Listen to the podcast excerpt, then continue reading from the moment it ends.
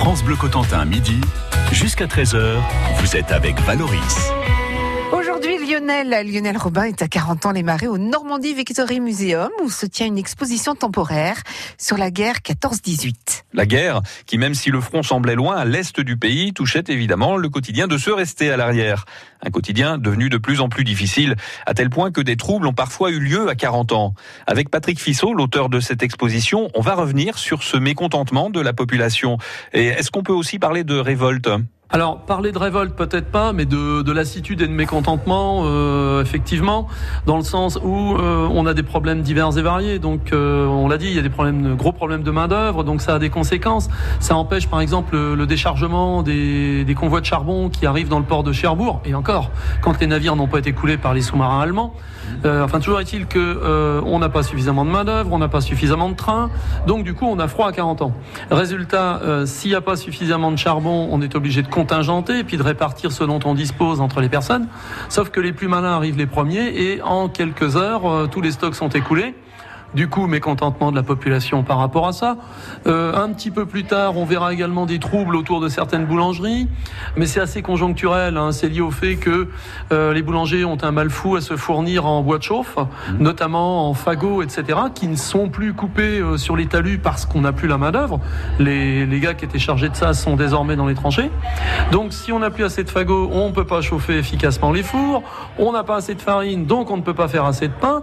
Du coup, les ménagères s'impatientent et euh, bah, on s'agace, euh, on s'invective, le ton monte. Euh, on sent quand même un, vrai mécontentement. On a trouvé des solutions, mais je dirais qu'on a surtout trouvé des palliatifs et que globalement, et d'une, l'économie fonctionne au ralenti, et de deux, l'autre part de l'économie qui pourrait fonctionner est essentiellement consacrée à la guerre. Quelle est l'économie de la guerre justement pour, pour une ville comme 40 ans? Est-ce qu'il y avait des industries spécialisées? Bah, C'est principalement l'alimentation. Hein. C'est la fourniture de, de beurre par exemple, pour le front. Euh, c'est la fabrication de toutes sortes de produits dont on va avoir besoin pour la guerre. On est dans une vraie période de, mobilisation industrielle. Donc, euh, toute entreprise qui hier avait une fabrication, on va dire euh, entre guillemets civile assez standard, euh, va s'efforcer de consacrer des efforts à la guerre.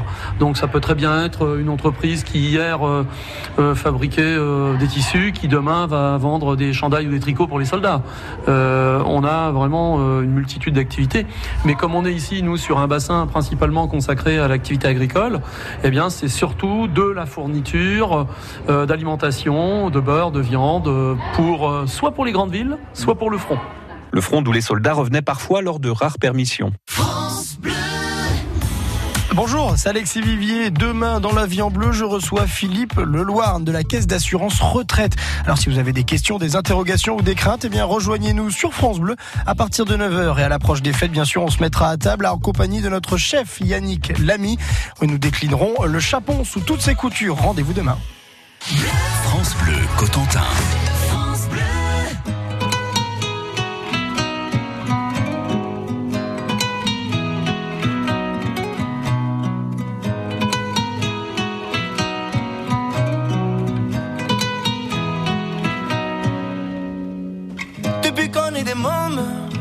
Mon ami l'on a ramé.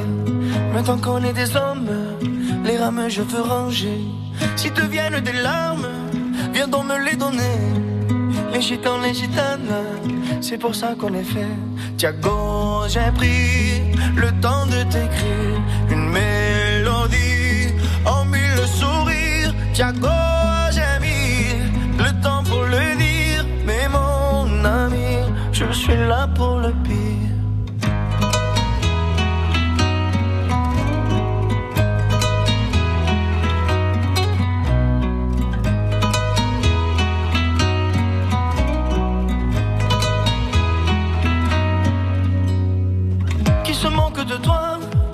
Moque aussi de moi.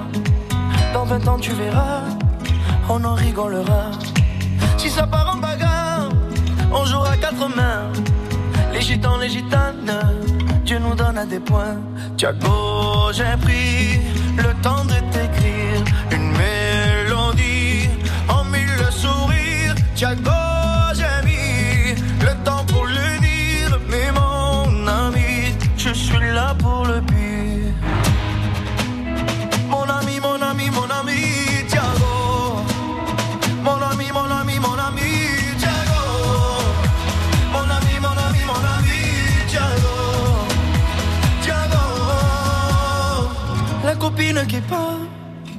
reviendra pas.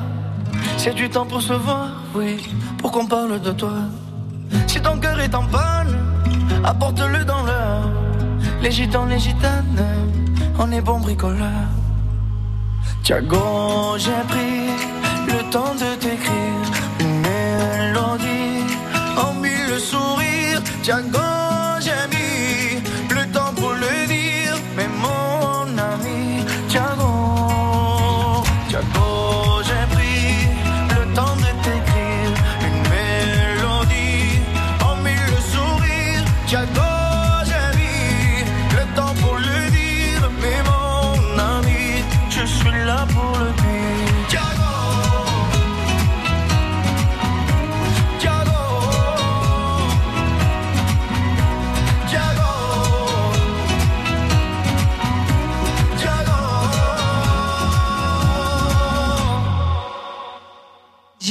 Kenji Girac sur France Bleu Cotentin.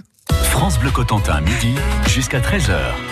Lionel Robin est toujours euh, à 40 ans avec euh, aujourd'hui Patrick Fissot qui est professeur d'histoire au lycée Sivard de Beaulieu à 40 ans.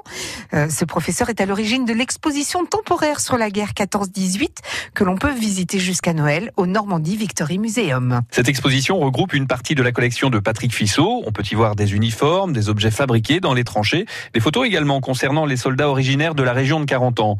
Ces soldats, Patrick Fissot, ils revenaient parfois au pays lors de permissions qui étaient assez rares d'ailleurs. Oui, absolument. hein. C'est à peu près d'ailleurs euh, un des rares contacts que les familles pouvaient avoir avec la réalité du front, si on accepte bien sûr euh, les gens qui pouvaient euh, soit euh, aider, soit accueillir, euh, soit tout simplement travailler dans un hôpital. Euh, Donc on a la possibilité de rencontrer à cette occasion des blessés qui ont été euh, sévèrement touchés au front et qu'on envoie à l'arrière dans ce qu'on appelle les hôpitaux complémentaires. Mais là, les, les réalités sont assez dures et beaucoup de ces soldats ont déjà été bien éprouvés, donc ne communiquent pas forcément. Le, le soldat qui par contre rentre dans sa famille, lui veut plutôt oublier le front. Donc euh, d'une certaine manière, il se prépare à l'idée qu'il va falloir raconter à sa famille, mais il édulcore. C'est-à-dire que non seulement il s'auto-censure par rapport à l'horreur qu'il vit au quotidien et pour laquelle il est totalement conscient que sa famille ne pourra pas le comprendre, mais en plus, il euh, prend à distance par rapport aux événements, toujours à cause euh, eh bien d'un éventuel contrôle, etc., de la part de, euh, pourquoi pas de la préfecture, ou des choses dans ce genre-là. Et puis enfin, bon, il, revient, mettons, pour une période d'une semaine, de dix jours, et il entend vivre complètement autrement. Imaginez-vous avoir été absent pendant des semaines et des mois, vous voulez d'abord rendre visite à tous vos proches, tous vos amis, et bien évidemment, euh, vous avez une dimension qui est un petit peu euh, plus consacrée à la famille, euh, même si tout le monde va inévitablement aussi vous demander des récits et commencer au front. Mais il y, a- un vrai décalage parce que le, soldat perçoit de l'incompréhension de la part de ceux de l'arrière. Et dans ces récits, euh, lui va bien avoir en tête ce à quoi correspond ce qu'il est en train de décrire, mais il perçoit très rapidement que ceux qui l'écoutent ne prennent pas la mesure, ne prennent pas l'importance euh, de ce que peut représenter une attaque aux tranchées, euh, une opération, une offensive avec des gaz de combat ou la mort d'un camarade, etc. Du coup, le, le récit est un petit peu en décalage quoi, par rapport à la réalité. Il faut dire que la ville de 40 ans, malgré sa proximité avec la côte, ne faisait pas partie des zones exposées à la marine de guerre allemande.